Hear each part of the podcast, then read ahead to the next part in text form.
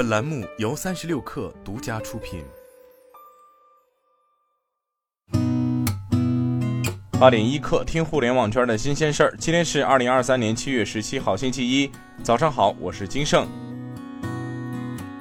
掌趣科技官微消息，公司与行者 AI 达成战略合作，共同致力于推进 AIGC 技术在游戏产业的创新应用。此次合作将进一步加强掌趣科技在游戏 AIGC 领域的生态布局，扩大技术及创新工具的储备，加速掌趣科技 AI 游戏创作平台的研发。知乎年度嘉年华活动二零二三年新知青年大会在北京七五幺园区举行，大会主题为造海。共分为盐 Club、新知海岸等多个部分。在盐 Club 上，知乎创始人、董事长兼 CEO 周源发表了“我们都在乎”的主题演讲，表明知乎作为一家技术驱动的公司，面对人工智能的浪潮，将以所有技术服务于人。我们拥抱 AI，社区仍将以人为先。蔡依林在快手完成了入驻以来的首次直播，在直播中，蔡依林共演绎了十四首新老作品。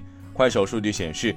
本次直播预约人数近两千万，直播最高同时在线人数超过六百九十五万，直播总互动量更是高达八点一亿。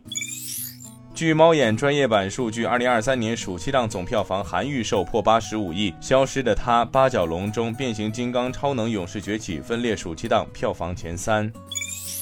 吉尼斯世界纪录官网宣布，C 罗成为2023年年收入最高的运动员，梅西1.3亿美元位居第二位，姆巴佩1.2亿美元则排名第三。截至2023年5月1号的十二个月内，C 罗收入估算为1.36亿美元。特斯拉在 Twitter 上表示，首辆 Cybertruck 在德州超级工厂制造完成。马斯克在 Twitter 发文称，Twitter 将很快分享来自个人资料页面浏览量的广告收入，这将使支出翻倍。马斯克提醒，只有来自认证用户的浏览次数才会被计算在内。